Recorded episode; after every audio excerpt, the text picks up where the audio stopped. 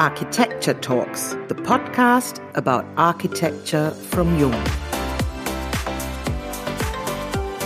Think global, act local. A new generation of architects is ready for takeoff, heading to change the world. This is not about satisfying one's ego or a new starting cult. It is more about improving our own environment. In fact, you need to deliver more input than the actual job demands. One of the studios included in this topic is Chybik and Kristof. The studio was founded in 2010 and meanwhile works with over 50 multidisciplinary architects from all over the world. Chybik and Kristof is based in Prague, Brno, and Bratislava. Their projects have received several awards and are known beyond national borders. We must talk about architecture because it creates the environment in which we all live. In today's podcast episode, we talk about strategies and experiments to establish a new generation's understanding of architecture. Our guests are Andrej Chybik and Michal Kristof from Chybik and Kristof Architects and Urban Designers, and we are Diane and Katerina from Jung. Hello, and a warm welcome to our Jung Architecture Talks podcast. Nice to have you with us, Andre and Michal. Hello, thank you for uh, uh, inviting us. Hello, thank you. Thank you very much. 10 years ago, you started your own business, Chybik and Kristof, Architects and Urban Designers. Of course, a lot has happened and developed since then, but what were the most important milestones for you? The most important milestone was to set up our own practice, I would say. The decision to jump into the wild river right after graduation without uh, no experience whatsoever. No money, no money whatsoever. But actually, we had something. We had a winning competition proposal. That was the engine to start. We were schoolmates at the faculty in uh, TU Brno, TU Brünn, that's the German name of our home city. And while studying, we did lots of competitions, student, but also the adult one. And in the last year of our studies, after Erasmus internships and more international experiences, uh, we set up our collaboration. And during the diploma project, we applied for a competition in Bratislava in Slovakia for urban design and housing estate. I think it was like two weeks after diploma submission, we won the competition. So that was uh, like a dream. Two weeks. Wow. I think the color on the diploma was uh, still wet while winning the first prize in this open public architecture competition. That was the reason that we, we had a courage and energy and very little money from the actually the prize money to set up, set up our own studio maybe that also shows that um, we were like never satisfied with doing what just like the school said us or something you know? Like we always uh, tried more and we did more. So it was not enough for us to do just the diploma project. We were always like looking for something more. So we did this competition and at the end we didn't uh, sign the contract because after some negotiations it didn't end up in some real project we already said to ourselves like let's try it let's do it. So we set up the office and the contract was not uh, signed at the end from this competition because we said to ourselves like let's try it let's do our own office. We of course like then started to think about like how to get another work. Uh, of course we cannot uh, rely just on one client or something so we have to have more work and more clients and so on. So somehow like we try to think about it and then we, for example, started to speak with one company, KOMA Modular, which then somehow is our oldest real client. And we, we built with them a first real project. It was the cafeteria in Vizovice in their factory, some kind of building, which is the new entrance and a restaurant and some facilities for the employees. With these guys, we already did the biggest amount of the projects we won with them the uh, Czech Pavilion and Expo in Milan. And that was some kind of milestone. We are speaking about milestones. Definitely the Czech Pavilion in Milan was the, one of the milestones when we also tried to do some project abroad.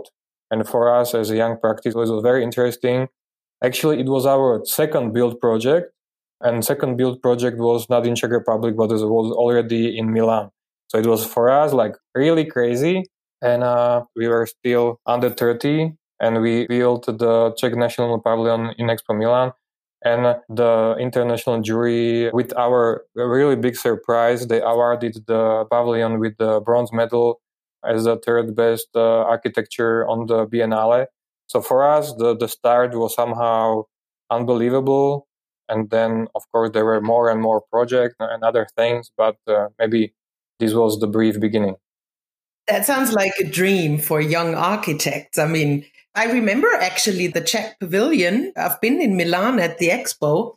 I remember the project, and I'm happy that we're able to meet here. How did you give form to your own business? I mean, that sounds you think you have to be very brave at the beginning. Last time when we talked, you said maybe also a little naive. yeah, that definitely. It's about naivety and the energy, I would say, and some kind of experience. Like for us, what it was interesting. We are saying it to all our younger colleagues or students or or to everyone it's very nice to have different experience from domestic market or domestic offices, but also from international offices. And I think like it was very important for us that we both worked in some, let's say, uh, maybe not, not correct word uh, to say like uh, old fashioned offices in Czech Republic.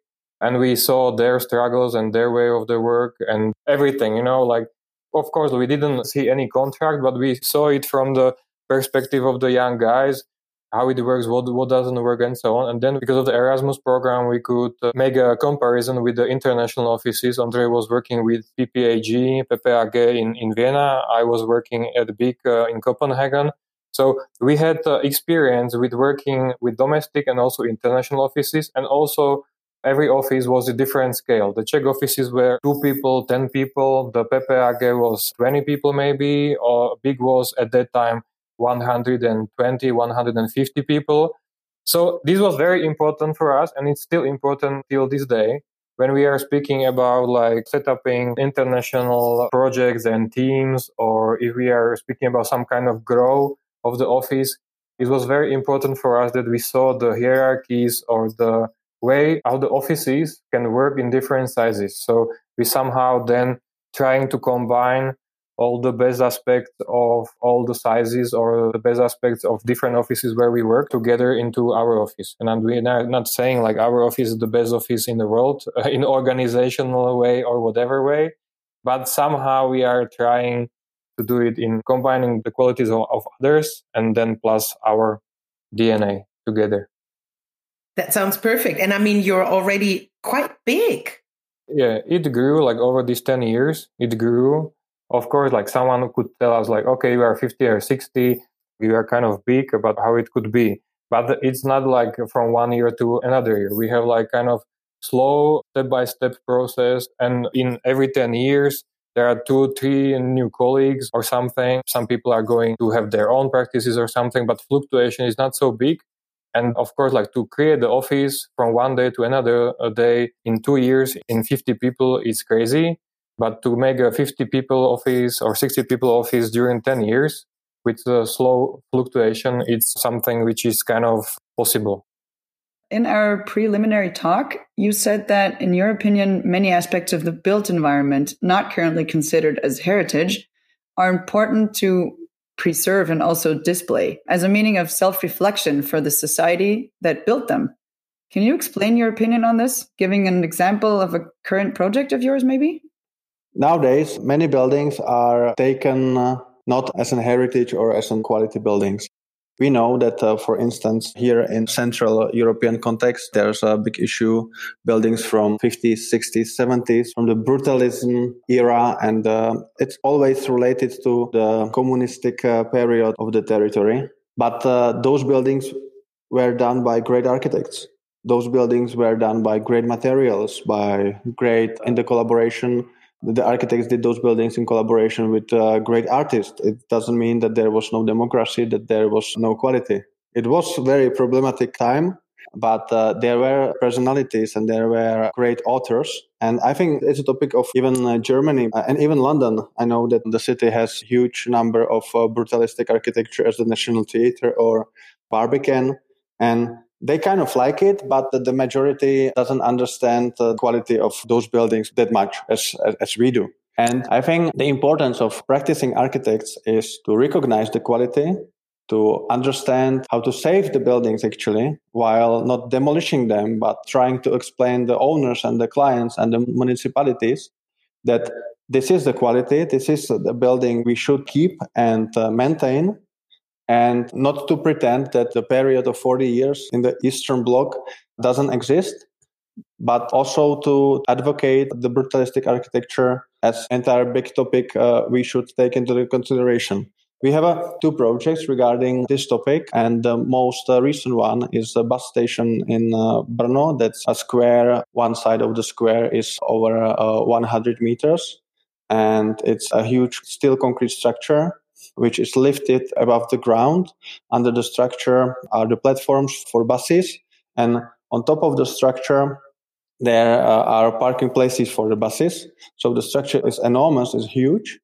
And to demolish this structure is firstly against what I already said, because we think that uh, the structure had a author. The structure was designed by a great architect in the collaboration with a great artist. But uh, also to demolish such a huge structure is extremely unsustainable because it's made out of concrete and, and steel. And just to erase and build something new is against another topic we have to deal with, and that's the CO2 footprint, etc. So we rather try to find the qualities in the existing than to demolish and build something new. I mean, it's something about sustainability. No, we have this discussion in Germany also, even though we're not talking about brutalist buildings, but keeping buildings who have the quality and just like renew them and transform them into a future project, no? And not like, as you said, demolish them. But the brutalist buildings, I mean, as you mentioned it, there are so many in London, or yeah, especially in London. But I also visited some in Israel and all over the world. So, I mean, it's definitely kind of a quality building which remains until today, even though many people might hate it somehow because it's so it's so gray, grayish, and it's yeah. so concrete. But I think we have to explain to the laymen and to the majority that there is a quality because uh, those buildings are designed to the very deep details. And we in the studio we love them because that's unbelievable what in that period was possible to build. Absolutely. So, how do you perceive these cultural and architectural heritage within your practice? We are not trying to be new revolutionaries or something, you know, like uh, we somehow think like some kind of new continuity has to come and not like to this idea of always breaking someone's older things is a good idea. What our generation is thinking a lot is about the responsibility to the environment, to our nature, to our planet, to our clients, to everything, you know, like just not to do only crazy things or crazy expensive statues or whatever as maybe in some previous times maybe some architects were doing but i think it's it's really the time of to be responsible. And in this kind of topic of the responsibility there is a lot of other things. And it's also like this you know like not only to be revolutionary and to damage uh, old uh, buildings only and so on.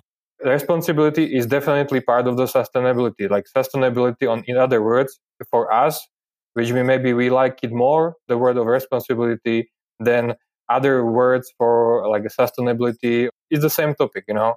Just like to be responsible is the topic of architecture, and it should be always the topic of architect and architecture.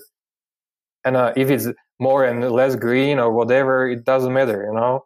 So, so then in this topic, of course, we are trying to work with some old buildings and we are trying to transform them into the new use. Uh, we are trying to reconstruct this bus terminal in Brno, or we did other projects, this transformation project in Znojmo, where there was uh, some trafostanica. It's a building for like electro station or something, electricity, where it's transformed uh, to other grid it was built in the historical brewery next to the cathedral and so on. It was crazy that these guys they built it this building in such a context in 70s or 80s but we are saying like, okay, it's not like the good idea to destroy it. Maybe somehow we can sustain the building and put it to the next level because it's there. It was built there. It has some kind of quality of the bricks uh, and, and something, but we can totally change it uh, into the new quality and somehow level it to the, to the new context.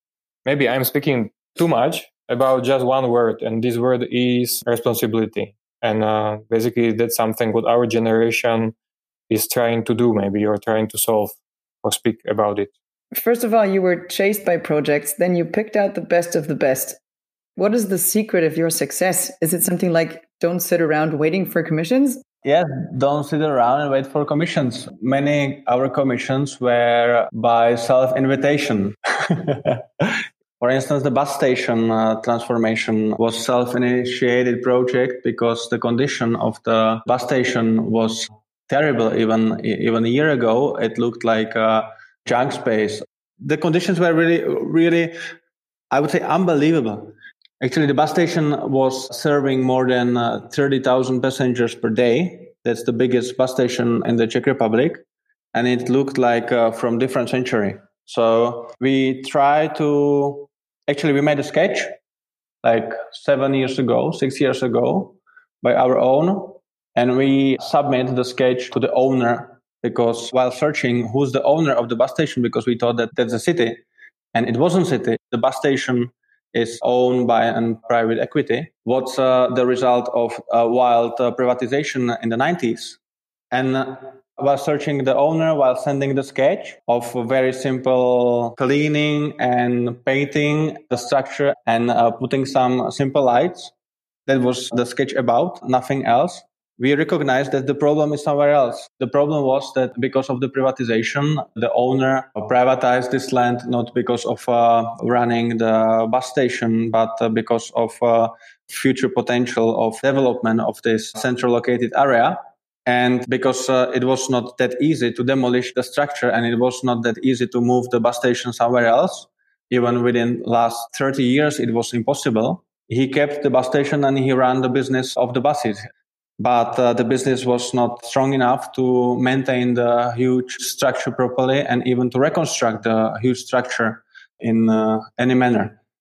And while recognizing the topic that there's a financial problem and there's this different ownership than we thought, we realized that it's not about uh, architecture only, but it's about helping to the owner in search of funds and money for the reconstruction. So we recommend to the owner a guy whose job is searching money from public funds and European funds. And at the end of the day, we realized that there's a enormous program from European Union for refurbishing such situations as uh, we had in Brno. And uh, the fund was uh, over 70% of the entire investment. And suddenly we realized that the change could happen. Then the client came to the architects he asked the architect for the project. We did a project and completion is set to the spring next year. Then the journey was pretty simple. He had enough money to make the, the change. I think that's the role of an architect, not to be only a form giver. The role of an architect in any society is to recognize the problem, recognize the, the diagnose as a doctor, you know, you have to first make a diagnosis and then to find a cure. And the cure is the project, but the diagnosis is sometimes more complicated than the design or the project itself. And again, you acted very responsible. So in the end, everything is about responsibility. Definitely, because we as architects, we care about uh, where we live. That's fundamental topic of our studio or all the architects, I would say. And in urban scale or in the bigger scale, big scale projects, it's sometimes very complicated to recognize what's the major problem. But uh, I think we have to care about the topics. We have to be curious and we, we never have to give up by uh, it's impossible because we have no money. That's not an answer for us. There's always a way how to manage it. And to make the project is then the, the cherry on the cake. That's a nice picture. Let's take a closer look at the architectural scene in the Czech Republic and Slovakia because we I would say here in Germany, do not know that much about it. What moves you there at the moment? There are different things, and of course, it's also a complicated question to answer. The situation is different a little bit in Czech Republic and Slovakia because, like for example, in Czech Republic, there really a lot of uh, public competitions. So they understood somehow that uh, the public projects doesn't need to be run only as tenders for the smallest price or something. It was the biggest shame of the system. They understood that they can do the different types of architectural competitions and they can uh, then uh, build something as a result of the competition designed by the architects with a very high level of the standard of the architecture. If I remember it correctly, you mentioned that all the competitions are open. So any architect can take part, no? like public open competitions is they're open basically and everyone can join and can win it even students but they have to be covered with the architect who is licensed and is collaborating with them. And it was our way how to do the adult competitions during the school to do these uh, competitions together somehow with some experienced architect. So but basically the question is like do two countries are a little bit different? The nice thing is that uh, we are not like switzerland or france or something where everything is uh, basically done, let's say, like all those stations and so on, there is really huge potential of work for us because there is a lot of brownfields, new city halls, new bus stations, uh, train stations, and everything. So there, there's still a of topics. So it's very nice to be there. There's still plenty of work for architects for next 50 years at least. So it's a little bit different from maybe Western uh, Europe that a lot of these things are done. When I was in Belgium, for example, and I was studying there, I saw that they are doing mostly the family houses or interiors or something. But here, the a lot of studios can do big projects. Of course, there are private and public projects, and all the sectors they have a lot of different rules and so on. But there is big uh, potential of various projects, and th- therefore, it's also connected with our DNA that we are not specialized just for one typology or something what we like to do is to design a city or the new lively neighborhoods or whatever and it's not like done by one typology or something actually we hate monofunctional projects or not hate but like we're always like trying to see the architecture as multi-purpose use buildings and multi-purpose way of living and so on so basically, there is a lot of things which could ha- happen in over the next uh, 50 years. The thing is that there is a lot of really good architects from different generations, super young, but also older architects. All young architects, they were working in some Western studios and they came back and they set up their new offices and so on. The only thing which we somehow don't understand is that this architect or the scene is not communicating its work to outside. It's kind of a very close scene. Uh, we still don't know why, because of the uh, language barrier, maybe, or there are no traces of some kind of large uh, communication or collaboration in the past. We were always like Czechs and Slovaks. There were, of course, some kind of traces towards Austria, like uh, architects from Brno were working in uh, in Austria. The, the only trace maybe of some kind of communication between the nations were in Austria-Hungarian Empire, uh, like uh, Adolf Loos was born in Czech Republic, uh, and then in Brno, he, in Brno, in Brno, in Brno, and then he what he gave to world architecture in Vienna. Maybe it's also about this. If we would uh, try to workshop about this theme a little bit, there is not so much traces of international collaboration in the past. So maybe that's also it of course, like Dutch Dutch architects, they were like sailors, and all the sailing nations they have it somehow in their DNA to sell it as a next product to everyone, to Chinese, to Indians, to whoever. And it's something like we've never been sailors. For Czech and Slovaks, it's somehow complicated or not in the DNA to go around entire world and to design architecture. I would like to know something. If you could choose to have lunch with a person who inspires you, who would that be? You start, Michal. With Andre, because we didn't have a time. no, no, no. Like we, we have a we have kind of like out of time. Maybe like in the last year, it was also sometimes complicated to communicate between us because we were like on different spots and so on because of the COVID. Uh, everything is uh, more around the table, and now also we have uh, more time for our families and for other things. So but it's not about the, the question. I'm trying to find uh, diplomatic answer. Doesn't matter if dead or alive. Andrei. I read uh, those books about Adolf Loos, his second and uh, third wife. I would appreciate his opinion on those books because actually both descriptions are very similar. And I would be super curious if he would in any chapter agree. because while living in Austria, while working for Anna und Georg from PPAG, I was spending a lot of time in Bar in uh, downtown of Vienna in the city center. I really like Adolf Loos because uh, of his origins and then his architecture approach, which I try to get super deeply into me while drinking in the bar. so I think Adolf Loos would be the personality. I had some time to think, so Steve Jobs would be very interesting to have a lunch or, or something. Václav Havel in Czech Republic would be very interesting because like he was the main uh, person of the change uh, in the Czechoslovakia. And I think like this would be a real honor to speak with him and to spend some time with him as a, as a person to speak about like the views on today's society and where the entire society is heading and so on that could be very very interesting. And i think i would be i would just listen maybe uh, ask few questions and I just only listen. And from architect Rem Koolhaas, who is like someone who in the past and his books he influenced our generation a lot and our work as well. I don't know maybe it's so workaholic that uh, it will be just like i don't know uh, espresso.